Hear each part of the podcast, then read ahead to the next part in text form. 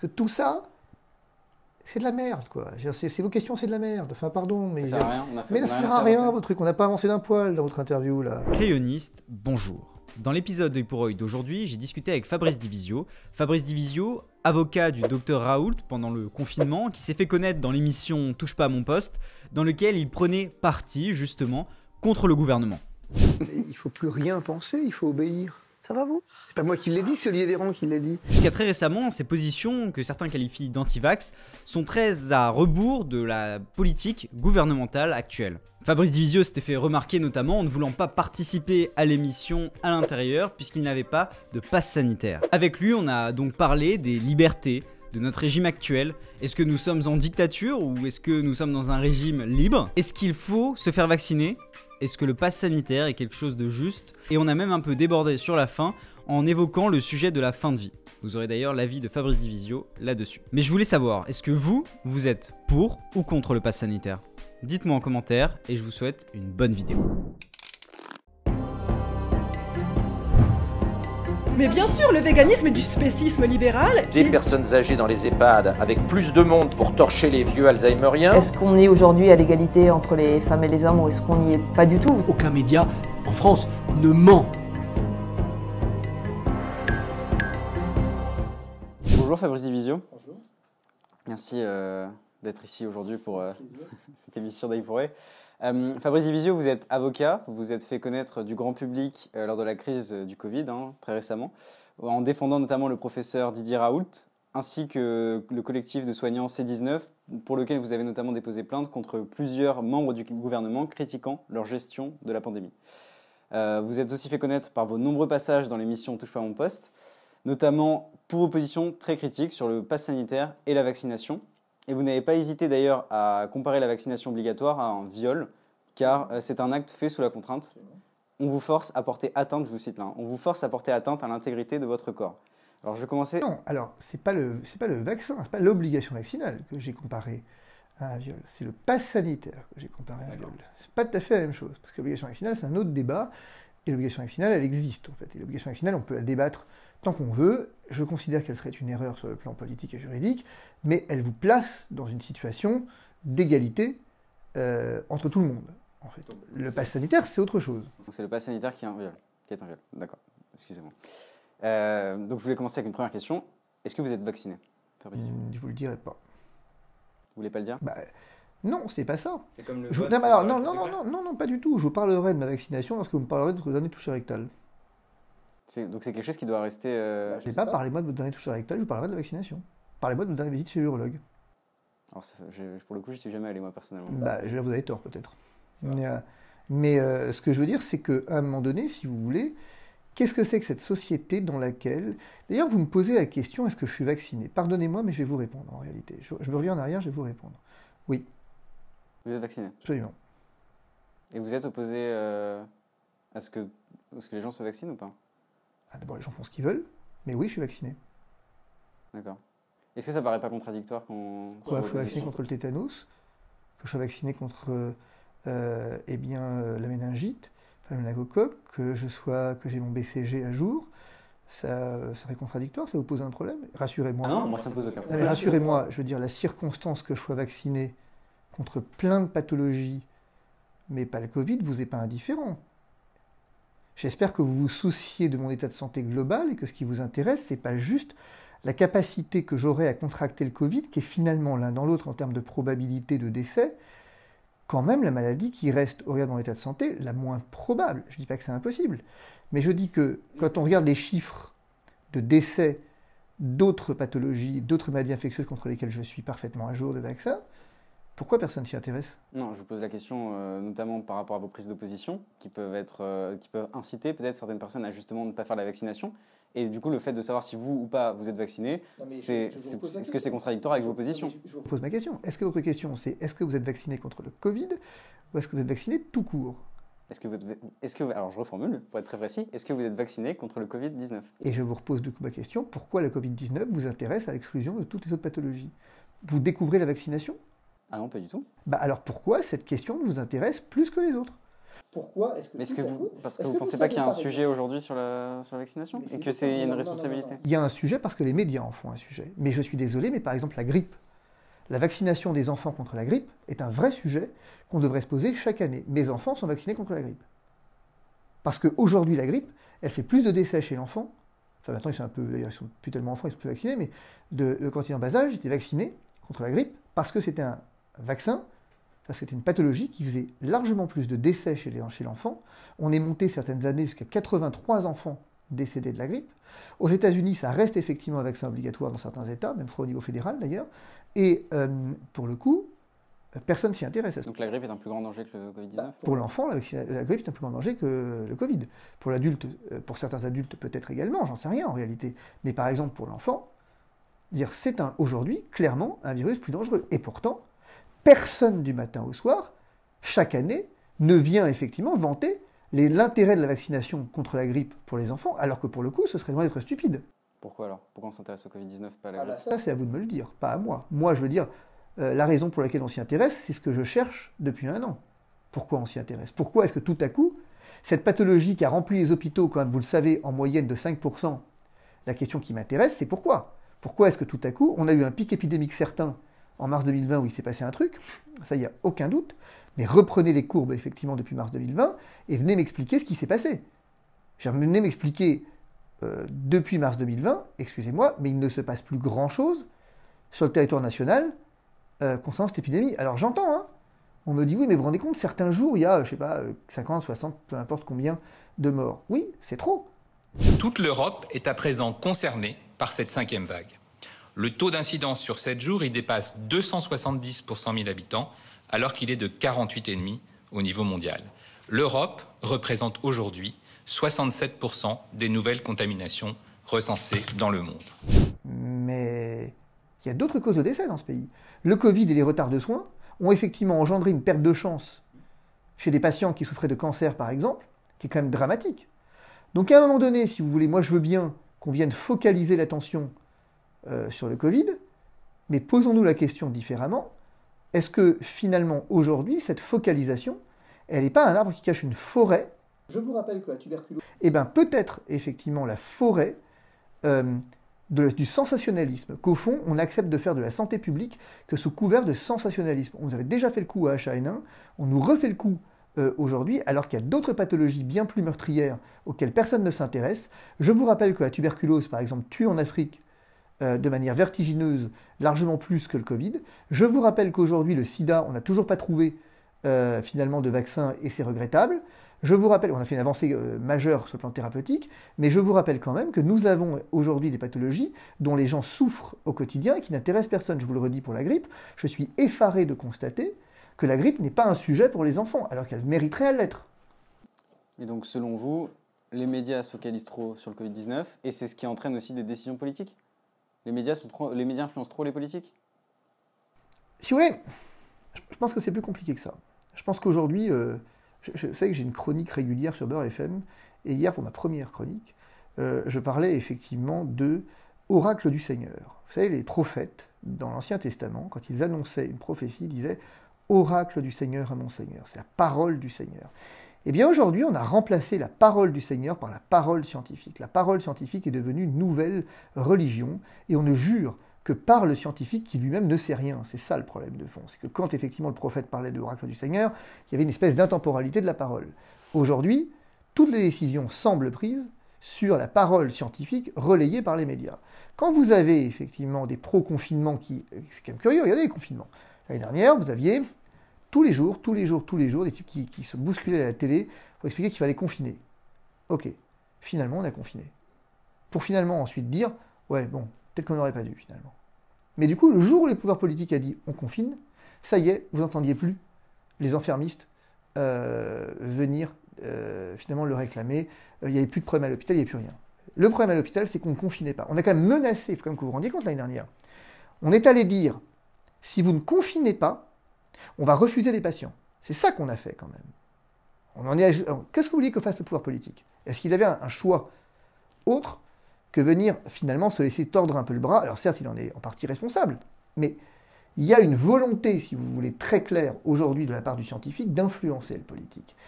Pourquoi? Et- mais par- pourquoi? Mais- Mais parce que parce le, ça. le Mais parce scientifique que- agit dans le bien commun aussi. Quoi, le scientifique? Oui. Non, le scientifique agit dans son intérêt individuel d'abord. Quel intérêt il aurait? L'intérêt individuel, c'est le sien. L'intérêt, de la gloire. Non mais je veux dire, privez-moi les Jérôme Marty, les Jean-Paul Hamon, privez-moi les Gilbert Deray et tout ce monde-là, les mégarbanes de télé, Ils le font par mégalomanie Hein Ils le font par mégalomanie ils le font par attrait de la lumière, évidemment. Enfin, vous vous rendez compte Parce que, excusez-moi, vous le connaissiez, Megarban, avant vous? Mais je, Vous vous, mais je connaissais pas non plus Ben oui, avant la vous crise du aviez- Covid. Vous aviez raison de ne pas me connaître. Je veux dire, en l'occurrence, vous auriez, vous auriez raison de ne pas me connaître. À la différence, c'est que moi, mes positions, depuis 20 ans, elles n'ont pas bougé d'un poil. Pas un poil. Je veux dire, euh, le fait est que, si vous voulez, euh, et moi, à la différence de Megarban, c'est que je passe pas ma journée à donner des conseils médicaux à la télé. Je passe pas ma... Vous vous rendez compte quand même, on a affaire quand même à quelqu'un, je crois que c'est lui, hein, qui récemment était allé dire que le virus, enfin le, vaccin était atteint, le virus, le variant Delta, était atteint d'un GPS, quasiment était affecté d'un GPS qui ciblait les personnes non vaccinées. Et je suis censé gober ça. Vous avez un Gilbert Deray qui vous explique qu'on fait des IRM aux gamins et qu'on retrouve des traces des cerveaux qui sont ceux euh, des vieux d'un maladie d'Alzheimer. Vous avez fini, les gars, Ça y est On peut arrêter 5 minutes? On peut arrêter 5 minutes et tous souffler Ça, vous voyez bah, En fait, c'est pas compliqué. Si vous voulez, moi, j'ai- découvert un truc avec cette crise qui n'est pas inintéressant. C'est effectivement, vous avez raison, l'effet de la médiatisation. Il y a un effet pervers dans la médiatisation, en fait. Pourquoi je suis parti? Pourquoi est-ce que, vous regardez, cette année, je ne suis plus sur TPMP Vous y avez été euh, récemment, je crois. Oui, je suis y a quelques jours. enfin. Fabrice Divisio est de retour Eh ben, Divisio est de retour. Alléluia. Divisio est de retour. Alléluia. Fabrice, qu'avez-vous pensé Et je refuse en moyenne 6 à 7 interviews par semaine. Sur TPMP Euh, enfin, TPMP, je refuse deux passages, deux, deux- deux passages semaine en groupe, ce qui m'appelle 3-4 fois. Donc je refuse deux passages semaine, et j'y vais vraiment euh, de manière très parcimonieuse. Et euh, les autres médias, j'y vais quasiment plus. En fait, pourquoi TPMP, j'y suis retourné? Parce que j'avais un engagement moral vis-à-vis de Cyril, euh, et donc j'étais un peu mal à l'aise à l'idée de le rompre aussi brutalement. Mais finalement, ça s'est un peu étiolé dans le temps, donc ça me va très bien. Mais il y a un phénomène intéressant dans l'hypermédiatisation, c'est qu'au bout d'un moment, vous prenez le risque de goûter à une forme de, comment je vais dire, de dépendance, quoi. Il y a une espèce de tentation là-dedans, diabolique, euh, de l'addiction.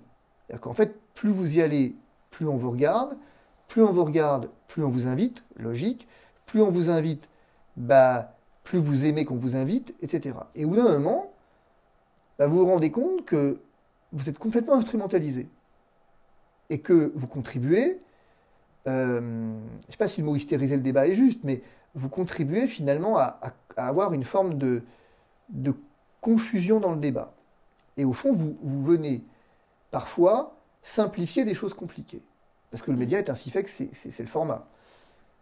Et vous êtes à la recherche du sensationnalisme et plus de la vérité. Et bien moi j'ai arrêté.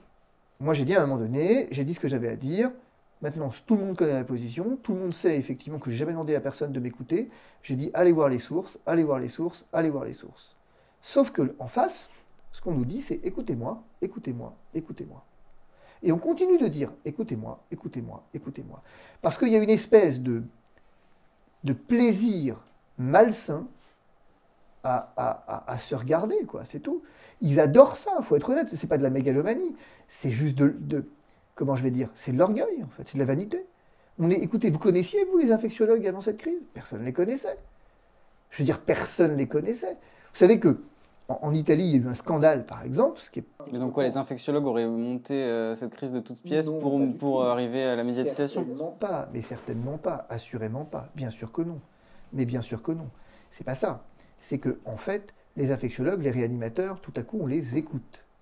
Et si on les écoute, euh, ils découvrent qu'ils ont une puissance médiatique. C'est quoi, il y a un problème du Covid, les infectiologues se rajoutent là-dessus et surfent sur la vague du, euh, pour amplifier le phénomène? Oh bah, finalement, euh, oui, forcément. C'est-à-dire qu'ils amplifient le phénomène, absolument. Enfin, je veux dire, soyons sérieux. Qu'est-ce qu'on reproche à Raoult D'avoir été rassuriste? On le lui a dit à l'audience. hein. On lui a dit, mais enfin, monsieur, euh, euh, vous êtes qui pour rassurer les populations? L'ordre lui reproche de rassurer les populations. Donc aujourd'hui, le rôle du médecin dans cette crise. Il lui a vraiment dit ça? Ah, bien sûr. Le rôle n'était absolu- le rôle n'est absolument pas de rassurer les populations, mais le rôle est de les inquiéter. Parce que si vous voulez qu'on tienne, si vous, voulez, que les, si vous dites à quelqu'un ce que vous avez est super grave, vous avez une chance qu'il observe le traitement. Si vous lui dites, écoutez monsieur, l'un dans l'autre, bon, c'est pas non plus gravissime. Bah, votre compliance au traitement, elle s'en trouve atteinte. Et donc, si vous voulez que les euh, citoyens respectent les mesures que vous avez prises qui ne qui vont pas de soi quand même, qui ne sont pas naturelles, eh bien, vous n'avez d'autre choix que leur faire peur. Et vous avez besoin de relais pour leur faire peur, vous avez besoin de victimes consentantes. Et bien, les médecins sont des victimes consentantes sur ce plateau. Sur, sur cette crise dans, les plateaux, sont des victimes consentantes. Et ben moi, c'est ça que je fustige depuis un an. Il a dit la liberté, c'est d'obéir au risque d'être banni de la société. C'est clair, non? La liberté, c'est d'obéir aux lois au risque d'être banni. de la société. Bah, ça s'appelle une dictature. Vous- donc vous avez pris cette définition. Est-ce que euh, déjà, est-ce que c'est vraiment ce qu'on peut dire qu'une dictature, c'est forcément ça? Parce que la définition euh, dans le Robert, hein, j'ai été regardé, c'est la concentration. Définition du Robert, c'est concentration de tous les pouvoirs entre les mains d'un individu, d'une assemblée, d'un parti, d'une classe. Pouvons une dictature? Je vous pose la question, vous venez, me la la définir. Non mais, non mais, attendez. Non, non, non, non, non, excusez-moi, je suis pas d'accord. la Non mais je vais vous répondre, je suis pas d'accord. C'est pour vous que vous êtes en dictature, pas pour moi, c'est pour vous que c'est en dictature. Vous venez de me dé- vous venez de m'expliquer qu'on est en dictature. Vous venez de me le démontrer. Donc, mais moi, mais moi c'est, je- là, mon avis n'intervient pas forcément. je- Moi, je reprends. Moi, vous venez de me définir la dictature et je vous réponds. Pour répondre à votre question, reprenez votre définition. Si vous considérez qu'on est dans les clous de votre définition, bah, vous devez en Bah justement, je ne sais pas si on est vraiment dans les clous de cette définition. Bah, commencez par vous poser cette question. Mais du coup, pour vous, on l'est. Bah, excusez-moi, mais à un moment donné, réfléchissons. Essayons de réfléchir. L'année dernière, l'Assemblée nationale a voté, enfin pas voté d'ailleurs, puisque, enfin a voté l'habilitation du gouvernement à légiférer par ordonnance en temps de crise. Donc le pouvoir exécutif a concentré entre ses mains en temps de crise sanitaire l'intégralité des pouvoirs. L'Assemblée nationale a voté une prorogation de l'état d'urgence sanitaire. L'Assemblée nationale a eu quelques failles et on a rappelé les députés pour venir voter comme le gouvernement le voulait. Mais on est d'accord, hein. Tout ça c'est démocratique au sens où effectivement c'est constitutionnellement prévu. Bien. Mais en même temps, les décisions sont prises en Conseil de défense et on a un communiqué de Conseil de défense tous les mercredis. Très bien. Mais c'est tellement rien ce Conseil de défense, vous écoutez Gabriel Attal qui vous dit Non, mais je ne comprends pas pourquoi vous focalisez sur ce Conseil de défense, les décisions principales ont été prises à l'Assemblée. Alors pourquoi vous classifiez de, euh, secret défense les décisions du Conseil de défense? Pourquoi? Si ces décisions sont à ce point insignifiantes, pourquoi les classifier? Qu'est-ce que ça cache? Moi j'ai un problème. hein. La dictature, c'est quoi? C'est aussi lorsqu'à un moment donné, on fait l'apparence d'un contrôle démocratique, mais qu'en réalité tout est décidé avant, et que la Chambre n'est qu'une chambre d'enregistrement pour garantir l'apparence de la démocratie. Si vous me posez la question de savoir si on est sur une apparence démocratique, je vous réponds oui. Si vous me posez la question de savoir si véritablement on est une démocratie au sens où l'entendent les pères, et notamment les pères américains par exemple, qui sont des modèles en la matière, la réponse est non. Et que, en l'occurrence, effectivement, nous sommes face à une véritable problématique en France, c'est que j'aimerais bien savoir ce que ce Conseil de défense a décidé. Mais ça, cher ami, je ne le saurais pas avant 50 Qu'est-ce ans. qu'on fait là Bah rien, c'est tout le problème, c'est qu'on ne fait rien. Mm. Le problème, c'est qu'on ne peut rien faire. Parce que finalement, ceux qui s'opposent, vous avez vu quand même que le Conseil scientifique vient de vous expliquer qu'il fallait mettre des jauges euh, au rassemblement, y compris au rassemblement politique. On fait comment pour faire campagne présidentielle avec des jauges? À qui ça va profiter, à votre avis? Est-ce que ça va profiter à ceux qui ont l'apparatchik derrière eux, et principalement les sortants? Ou est-ce que vous pensez qu'effectivement les petits candidats vont pouvoir se permettre d'avoir des, d'avoir des jauges sanitaires Est-ce que vous pensez que ces jauges sanitaires, alors que le même conseil scientifique il y a un an et demi vous disait qu'on pouvait aller voter sans crainte et sans masque, aujourd'hui, effectivement, vous impose, ou tend à vouloir vous imposer, peu importe ce que fera le gouvernement, mais tend à vouloir vous imposer des passes sanitaires et ou euh, des jauges sanitaires dans les rassemblements politiques, à l'aube de la campagne présidentielle. Et vous m'expliquez que tout ça est, norme et démocratique Ok, vous pouvez le croire. BFM vous le dit, donc c'est que c'est vrai. Mais excusez-moi si mes sources sont pas, sont pas BFM, quoi. Et que si j'ai un minimum de culture qui va au-delà de TPMP. Et que, en, en l'occurrence, un homme qui ne connaît pas son passé s'expose à le revivre. Et c'est exactement ce qu'on est en train de vivre ici. On est en train de vivre quelque chose qui est le basculement, le basculement civilisationnel. Il y a un basculement civilisationnel. Vous savez, je vais vous dire un truc. Vous m'expliquez un truc tout à l'heure qui est intéressant. Vous me disiez, en temps de crise, il est quand même normal, plein de choses. Il est normal d'avoir une restriction des libertés, il est normal d'avoir une concentration des pouvoirs. Ok, bah c'est ce qui a conduit Hitler au pouvoir. C'est ce qui conduit le fascisme. C'est exactement toutes les dictatures euh, à chaque fois, hein, je, je parle que de celle-là, mais on pourrait en, citer bien d'autres, mais à chaque fois et systématiquement, c'est toujours à la faveur d'une crise qu'on a ça.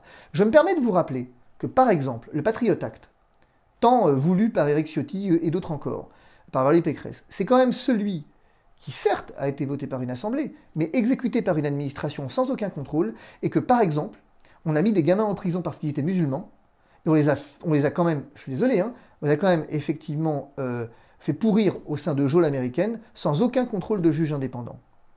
Donc si ça, c'est pas la définition de la dictature, ben, je ne sais pas ce que c'est en fait. Mais évidemment, c'est une dictature sous couvert de démocratie, parce que c'est la plus efficace. Et comment on lutte, du coup, si c'est une dictature? C'est tout le problème de comment on lutte. Vous Parce avez que- raison. Parce que, à, à la fois, genre, est-ce que si on est euh, contre, justement, en s'opposant, par exemple, à la mise en place du pass sanitaire, à certaines euh, prérogatives euh, obligatoires, euh, peut-être, pourquoi pas un vaccin obligatoire, est-ce qu'en faisant ça, on participe pas justement à mettre en danger la population par rapport au Covid-19 Parce que là, on- du coup, on est parti dans une- possiblement des dérives totalitaires beaucoup plus mais je suis graves d'accord que avec vous. Ouais, mais je suis d'accord avec vous. Je suis d'accord avec vous. Je pense qu'effectivement, je suis un individu extrêmement dangereux parce que les opposants politiques sont toujours des gens dangereux. Vous vous considérez comme quelqu'un de dangereux Ah bah euh, oui, je me considère comme quelqu'un de dangereux. Vu effectivement le gouvernement, oui, oui, je suis quelqu'un de très dangereux. Je suis un opposant politique, donc je suis forcément très dangereux. Quand en réalité, vous avez parfaitement raison. Le principe même de l'opposant politique, dans une tyrannie ou une dictature selon le, selon le cas, eh bien c'est celui qui met en, officiellement en péril le bien commun. Jamais vous n'opposez, jamais, jamais, vous venez euh, emmerder quelqu'un, pour faire simple, euh, parce que c'est un opposant. Jamais. Non, vous vous contentez de dire que en fait il gêne en ce qu'il ne comprend pas le bien commun, en ce qu'il trahit les intérêts de la nation, en ce que, en ce que, en ce que. C'est ça en fait. Jamais si vous voulez, on va faire plus simple. hein. Bon, enfin, vous n'êtes pas non plus. euh, Vous n'êtes pas condamné, vous n'êtes pas. Euh, Enfin, je suis quand même un peu Ouais. poursuivi quand même. Je poursuis pour ma liberté d'expression. J'ai quand même un ordre des avocats qui quand même me poursuit exactement pour ma, sous couvert de délicatesse pour ma liberté d'expression. Le même ordre qui quand même a fait un communiqué de presse pour montrer qu'il était favorable au pass sanitaire comme outil d'incitation à la vaccination, quoi que ce soit illégal. Donc si vous voulez, évidemment, si vous me posez la question de savoir est-ce que je mo- moisis au fond d'un trou, je suis d'accord, pas encore, mais le fait est que... Bah, pas encore, mais je veux dire, excusez-moi, mais c'est une question de... Alors, d'abord, qui vous dit comment ça va évoluer? C'est le premier point. Qui vous dit? Là où vous, là où, si vous voulez, là où je suis effaré quand même sur un point, c'est que c'est quand même dingue d'avoir aussi peu de culture historique et aussi, aussi peu de culture philosophique. Euh, D'abord, vous confondez... par- Vous dites ça vraiment Je, confonds, je dis ça par rapport à tout le monde. Je confonds, vous confondez à deux points. Vous confondez la nature, vous confondez la nature et le degré. Il y a une nature politique qui est la concentration des pouvoirs, et il y a des degrés dans cette concentration qui vous font effectivement basculer dans les degrés, pas dans la nature. La différence entre la nature et le degré. Euh, ensuite, deuxième point. Euh, là où il y a une difficulté majeure, c'est que chacun dit, non mais attendez les gars, on n'est pas en dictature. La preuve, vous n'êtes pas encore arrêté. Ok, donc si demain je suis arrêté, on sera en dictature? Mais non, on n'est pas en dictature parce que vous avez été jugé. Ok, si je suis jugé, on sera en dictature? Ah bah non, parce que vous avez possibilité de faire appel.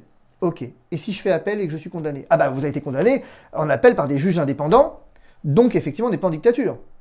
Ok, sauf que quand vous en avez... Et puis finalement, on se rendra compte que les juges n'étaient pas si indépendants que ça. On se rendra compte que peut-être l'indépendance, c'était un mot euh, un peu compliqué, et surtout une apparence d'indépendance, mais il sera trop tard. C'est ça la différence. Quand vous avez un Conseil d'État qui est capable de laisser des gens en prison, sans juge, quand vous avez un Conseil d'État qui, en mars 2020, sous couvert de crise, laisse des détenus, écoutez bien, laisse des détenus en détention provisoire, sans contrôle du juge des libertés, et dit non, c'est normal, euh, écoute, il y a la crise, voilà.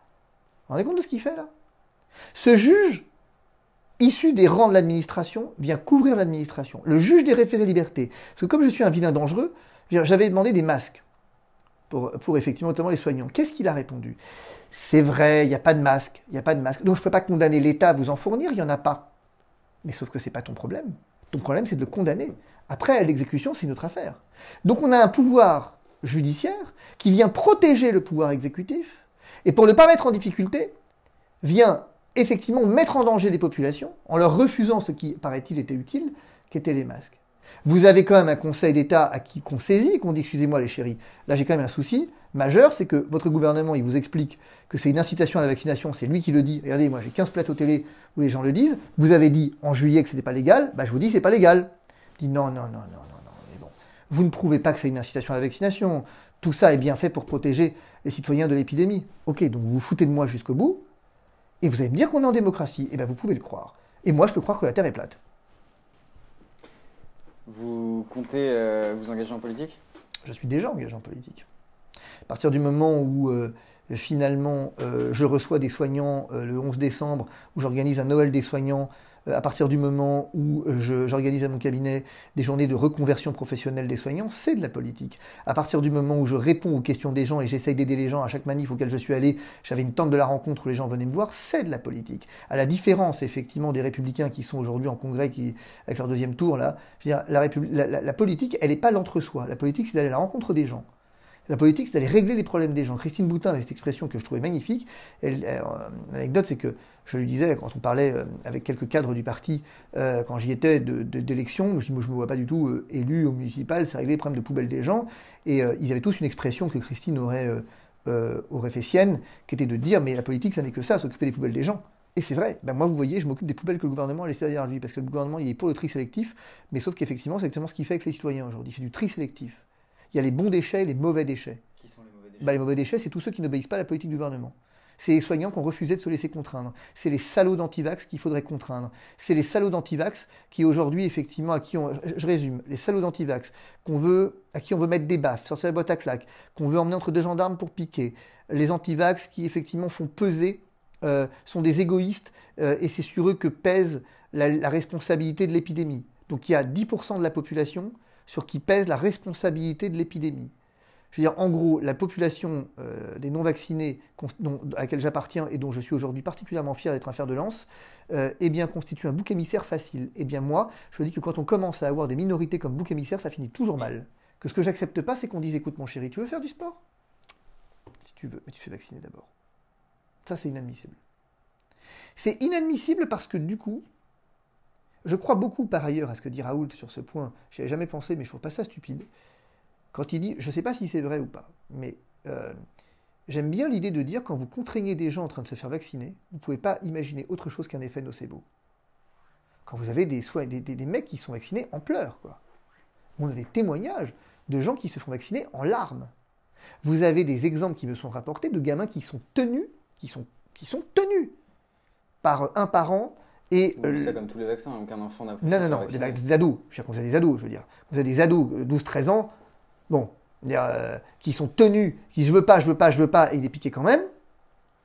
D'abord, ça interroge la responsabilité du médecin, comme qui fait ça, bon, au passage. Et deux, je crois beaucoup que de toute façon, je ne sais pas si les effets secondaires qu'on voit sont liés à un effet de nocebo, sont liés à un effet du vaccin, etc. Mais ce que je sais, c'est que vous n'allez pas avoir effectivement, vous n'allez pas améliorer les choses avec ça. hein. Je vous posais la question tout à l'heure euh, de la politique parce que euh, est-ce que vous envisagez euh, notamment d'a- d'avoir un mandat? Absolument. Alors, Est-ce que vous- au-delà de la politique dont vous parlez je vais vous donner ma que- vision de la politique quand même. C'est intéressant ce que vous dites. Au risque de vous surprendre, c'est-à-dire que euh, c'est une vraie question. C'est un vrai problème d'ailleurs. C'est, c'est- c'est- et- je ne sais pas. Par exemple, vous voyez, euh, je, reprends un exemple second tour euh, classique, enfin classique, pas classique d'ailleurs, mais Marine Le Pen, Emmanuel Macron. Je ne voterai pas Emmanuel Macron, ça c'est certain. Et il est quasiment certain, même euh, certain, que je ne voterai pas non plus Marine Le Pen, par exemple. Si c'est Zemmour, Macron. Non, Zemmour, c'est pas possible. Je veux dire, je, Zemmour, c'est pas possible en fait. Je, je, je, je- pas du tout. euh, pas, je le connais pas, donc j'ai pas d'animosité particulière à son égard. Sans doute un homme extrêmement brillant, mais là aussi, je comprends pas bien quel est son programme en fait. Je sais pas. euh, et, et je, je sais pas. Je sais pas. Est-ce qu'il est vraiment à l'écoute des Français? Je, je suis. Ce que j'aime pas avec Zemmour, je, je- je- je termine d'un mot, mais ce que j'aime pas avec Zemmour, c'est qu'en fait, c'est pareil. Il utilise le, le- le système du bouc émissaire, en fait. Et puis franchement, un type qui vous dit qu'il faut franciser les noms euh, des enfants, vous vous dites, on a raté un truc là. Attends, le mec, excuse-moi, chérie, on est en pleine crise mondiale là, on va avoir une récession économique majeure, on a des véritables problèmes d'endettement public euh, au plafond, on a une restriction des libertés comme jamais connue, et tu viens m'expliquer que ton urgence, c'est de franciser les noms, les prénoms dire, euh, Si on en est là, euh, on, a raté, on a raté un truc quoi. hein. Et puis, je vous rappelle que c'est un peu insolite, mais je suis quand même chroniqueur sur Beurre FM, moi. Et, euh, et donc, j'ai un autre problème, c'est que moi, le signe religieux dans l'espace public que voudrait, si j'ai bien compris, abolir encore plus définitivement que ça ne fait actuellement Éric Zemmour, moi j'y suis favorable. Moi j'y suis favorable. Aux signes religieux dans l'espace public, j'y suis extrêmement favorable. Vous ne pouvez pas dire que vous êtes, vous êtes, de droite ou plutôt de gauche, vous n'avez pas de... J'en sais rien, je veux dire, euh, certains diraient, selon la formule... Est-ce que votre, votre, proximité avec euh, Christine Boutin peut vous classer euh, à droite, euh, par exemple bah, En fait, c'est ce que j'ai dit à l'Obs, par exemple, qui, euh, qui me disait il y a quelques semaines, euh, mais finalement, est-ce que vous êtes proche de Florian Philippot? Bah, Je lui dis, c'est compliqué d'être proche de Florian Philippot, puisque finalement, sur les questions fondamentales éthiques, je suis quand même beaucoup plus proche d'un Jean-Frédéric Poisson, et donc du mouvement de Christine Boutin, finalement, que d'un Florian Philippot. Mais vous savez, moi je crois que tout est question euh, finalement de dignité d'homme, rien d'autre en fait. Qu'au fond, moi, euh, mon parti, il n'est jamais que celui de la dignité de l'homme. Aucune autre. En fait, je m'en fiche quelque part d'être à droite, à gauche. Euh, moi, je, je m'en fiche d'avoir une politique libérale ou sociale. C'est pas ça le problème. Ce qui m'intéresse, c'est quelle est la politique euh, qui va respecter le plus la dignité de l'homme. Et curieusement, quand je dis ça, on me dit bah c'est pas un programme ça. Depuis quand la dignité de l'homme n'est pas un programme? Depuis quand la dignité de l'homme ne devrait pas être l'unique souci des hommes, des hommes publics? Je ne comprends pas. On peut faire une politique juste sur la dignité de l'homme? Bah, J'espère que c'est l'alpha et l'oméga, la dignité de l'homme. J'espère que la dignité de l'homme, elle est l'alpha et l'oméga de toutes les politiques publiques, parce que votre politique économique, si elle ne tient pas compte de la dignité de l'homme, ça se transforme en esclavage. Si votre politique démographique, ne tient pas compte de la dignité de l'homme, bah, ça se transforme en paupérisation de masse. Si euh, votre, politique, votre politique de santé ne tient pas compte de la dignité de l'homme, eh bien vous avez un système de santé à plusieurs vitesses. La dignité de l'homme, elle est intrinsèque. Si vous ne respectez pas les plus fragiles, si vous n'avez pas de, si vous n'avez pas, alors évidemment, le problème c'est que la plupart des gouvernants et moi n'avons pas la même définition du fragile. Et même de la dignité euh, de l'homme en soi. Ben oui, mais pour moi, la dignité de l'homme, elle commence pas effectivement à la naissance, par exemple. Vous voyez? C'est que l'essentiel étant invisible aux yeux, je considère qu'une politique, euh, l'IVG comme droit est un problème. Vous êtes contre l'avortement? Bah, Je ne suis pas contre l'avortement, je suis contre l'IVG comme droit. Non, il n'y a pas de droit à l'IVG. Il n'y a pas de droit à l'interruption d'une grossesse. Il y a, une, euh, il y a une, un accompagnement d'une souffrance qui peut conduire à une IVG. C'est pas la même chose. Je suis exactement dans l'esprit de la loi Veil. Hmm. La loi Veil, qui d'ailleurs a introduit, à mon avis, on va en reparler, a introduit un bien dangereux précédent, euh, je pense qu'il y a un accompagnement qui doit être le plus mesuré possible. Et que la vie doit avoir le dernier mot le plus longtemps possible elle doit avoir le, le, dernier mot dans le plus de circonstances possible, et que tout le reste n'est qu'accidentel. Mais faire de ce que Aristote qualifiait d'accident une règle, c'est très dangereux. Parce qu'au bout de la chaîne, vous avez l'euthanasie. Voilà. Mais que je suis un catho réac de droite, évidemment, euh, c'est normal pour moi. Mais je suis désolé. Je n'ai jamais dit que vous étiez un catho réac de droite. C'est moi qui le dis, c'est moi qui le dis, il n'y a pas de problème. Catho réac de droite qui traîne avec Philippot, si vous vous souvenez. Euh, et qui s'autoflagelle, euh, qui aime la souffrance. Les enfants, quand ils, ont, quand ils souffrent, euh, ils se prennent des claques parce qu'il faut souffrir plus. La souffrance comme rédemption, vous savez. Moi, je suis un doloriste. Euh, et, et, le truc, c'est que, si vous voulez, à un moment donné, ce qui m'embête, je vais vous dire ce qui m'embête. C'est pour ça que j'aime pas les médias. Je vous aime pas. Non, mais je vous aime pas, c'est comme ça. Je moi, pas, je vous aime beaucoup, pas. en tout cas. Mais moi, je vous aime pas. C'est comme ça, je vous aime pas. Je vous aimais pas il y a un an et demi, je vous aime toujours pas. Et, euh, je vous aime pas parce que, parce que tout ça, c'est de la merde, quoi. C'est vos questions, c'est de la merde. Enfin, pardon, mais. Ça sert à rien. On a fait, mais ça sert à rien, vos trucs. On n'a pas avancé d'un poil dans votre interview, là. Je veux dire, finalement, je comprends bien l'idée. J'espère que la vidéo fera des vues, vous serez content. Mais à la fin, on n'aura pas avancé d'un poil dans le débat. Pourquoi? Parce que. Euh, pour terminer, je vais poser deux dernières questions qu'on pose à tous nos invités. Est-ce que vous avez une personne que vous souhaiteriez voir dans ce format d'interview? Quelqu'un que vous aimez ou que vous n'aimez pas d'ailleurs Non. Non, personne? Non. La chaise vide. Oui. Il faut arrêter ce genre d'interview. Oui, on arrête? Mm. Euh, Est-ce que vous avez une citation que vous aimeriez que les gens. Euh... Il n'est de richesse que d'homme. Jean Baudin. Très bien. Merci beaucoup, Je vous en prie. L'épisode de Pour est terminé, j'espère qu'il vous a plu. Si c'est le cas, n'hésitez pas à vous abonner, à activer la petite cloche pour être notifié lorsqu'une prochaine vidéo sortira, à mettre un j'aime et à nous laisser votre avis en commentaire, ça nous intéresse. C'était Antonin pour le crayon, salut